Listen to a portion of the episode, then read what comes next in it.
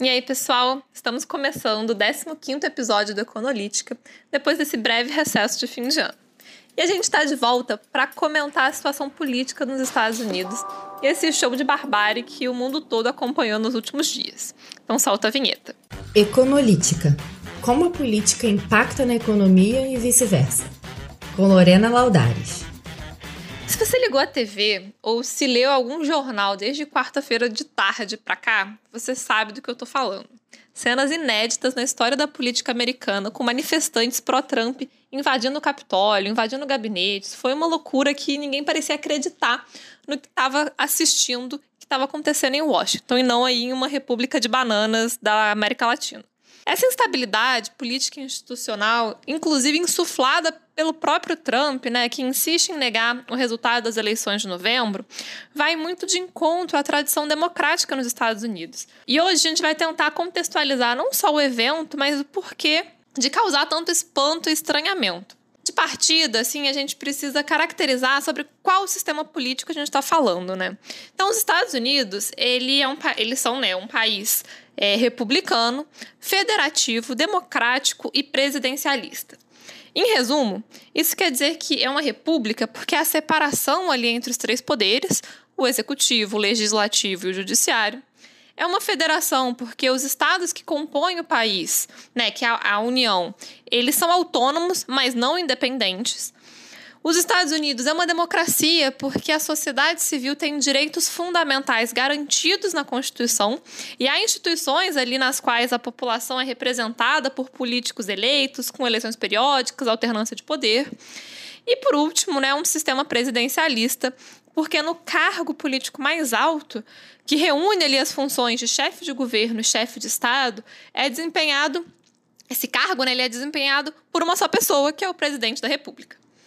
Esse conjunto né, de características, elas foram agrupadas pela primeira vez na história da humanidade no próprio Estados Unidos. E o choque né, de ver uma multidão marchando sobre a sede do Poder Legislativo para buscar impedir que um procedimento burocrático de transferência de poder do Executivo aconteça, isso que é estarrecedor, né? Essa, essa excepcionalidade que é estarrecedora. E cenas assim, na verdade, né, já seriam chocantes em qualquer país, mas nos Estados Unidos tem um peso ainda maior, porque parte da influência dos Estados Unidos no mundo é, vem justamente da defesa desse seu próprio modelo político. Então, assim, as instituições democráticas, elas não são apenas um motivo de orgulho internamente ali para os americanos, mas elas são inspirações é, aspirações e até imposições, a depender ali do caso, né, para diversos outros países no mundo. E essa estabilidade político-institucional é, inclusive, né, por exemplo, um dos motivos é, pelo qual o dólar é uma moeda de reserva internacional no mundo inteiro. Porque toda convenção, né, como é o caso das moedas, ela precisa de, uma, de um guardião que tem ali instrumentos né, que assegurem o valor daquele símbolo. E são as instituições americanas é, que são esses entes né, que atestam que os Estados Unidos teriam ali capacidade para cumprir seus compromissos. E as instituições, né, elas são desenhadas é, ali no final do século XVIII pelos pais fundadores dos Estados Unidos. E tinham justamente como uma característica né, preservar o sistema independentemente de quem ocupasse a cadeira de presidente. Então esses pesos e contrapesos, né, eles foram colocados para poder minar qualquer tipo de abuso de poder por qualquer uma das partes. E talvez esse tipo de intervenção fosse algo tão impensável na cabeça dos americanos que é provável que o, o, policiamento ali na região tivesse baixo justamente porque é, isso não era considerado um risco né, assim, não querendo atribuir responsabilidades aqui ao né, o que deveria ter sido feito ou não, porque né, sempre que acontecem grandes é, eventos assim de grandes proporções, né, com impactos tão grandes, isso nunca é monocausal, né? Sempre tem um monte de é, partes e pontas soltas aí que contribuíram para o resultado. Mas o que a gente está vivendo aqui nesse momento, né, é algo muito atípico. E acho que é isso que a gente é importante a gente focar, né? Porque Inclusive, a previsibilidade não é bem um substantivo que combina muito ali com a administração do Trump. E do ponto de vista institucional, é, no dia 20 de janeiro, que é quando oficialmente o Joe Biden toma posse como novo presidente dos Estados Unidos, é, há certas dúvidas, né? Como é que isso vai acontecer? Se vai ter essa transição pacífica, apesar do Trump já ter né, se comprometido com esse, essa transição de poder. É, há sempre dúvidas em relação a essa previsibilidade do Trump em relação a essa né, transição de poder. E aí, o que o Biden vem tentando fazer, e que é interessante a gente notar, é se colocar no extremo oposto desse espectro em relação ao Trump, né? O Biden vem adotando um tom muito mais conciliador, tentando curar as feridas abertas pela polarização política. No discurso, né, no dia da invasão do Capitólio, Biden enfatizou que aquele caos não era representativo dos Estados Unidos e nem mesmo dos republicanos, né, que era um grupo bem pequeno de extremistas que estavam por trás daquela confusão ali que causou mais de quatro, é, quatro mortes.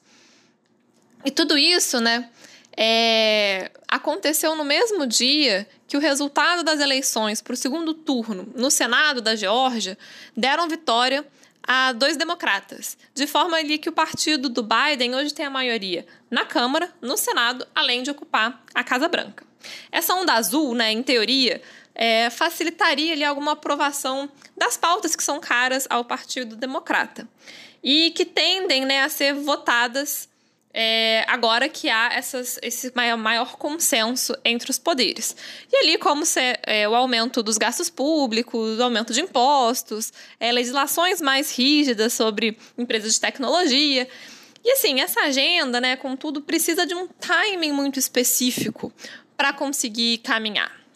E o desafio vai ser justamente né, saber aproveitar ou como aproveitar essa janela de oportunidade com o país cindido.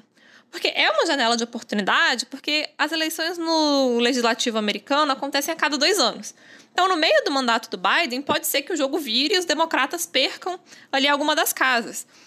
E muitas das medidas né, precisam de mais que uma maioria simples, né, uma maioria qualificada é, que necessita ali que o outro lado colabore para que elas sejam aprovadas. E um país polarizado, né, no nível que está hoje, essa cooperação é cada vez mais difícil, porque é, de agendas concorrentes, né, ou de adversários na política, vários grupos hoje, né, de, de republicanos e democratas, eles se enxergam como inimigos. E o problema de ver o outro como inimigo é que com, com o inimigo não há diálogo, né? O inimigo é aquele que tem que ser exterminado num campo de batalha.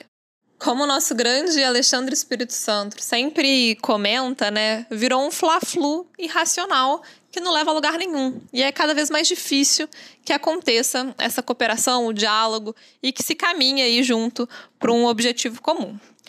Então, pessoal, essa é a mensagem que eu queria passar hoje, né, de que instabilidade política não é só um privilégio nosso aqui de Brasil e que a polarização chegou na terra daqueles que inclusive literalmente inventaram esse sistema político.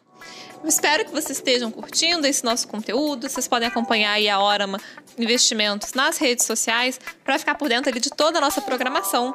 O meu nome é Lorena Laudares e na semana que vem a gente está aqui de volta com mais um tema interessante para discutir. E é isso, até a próxima.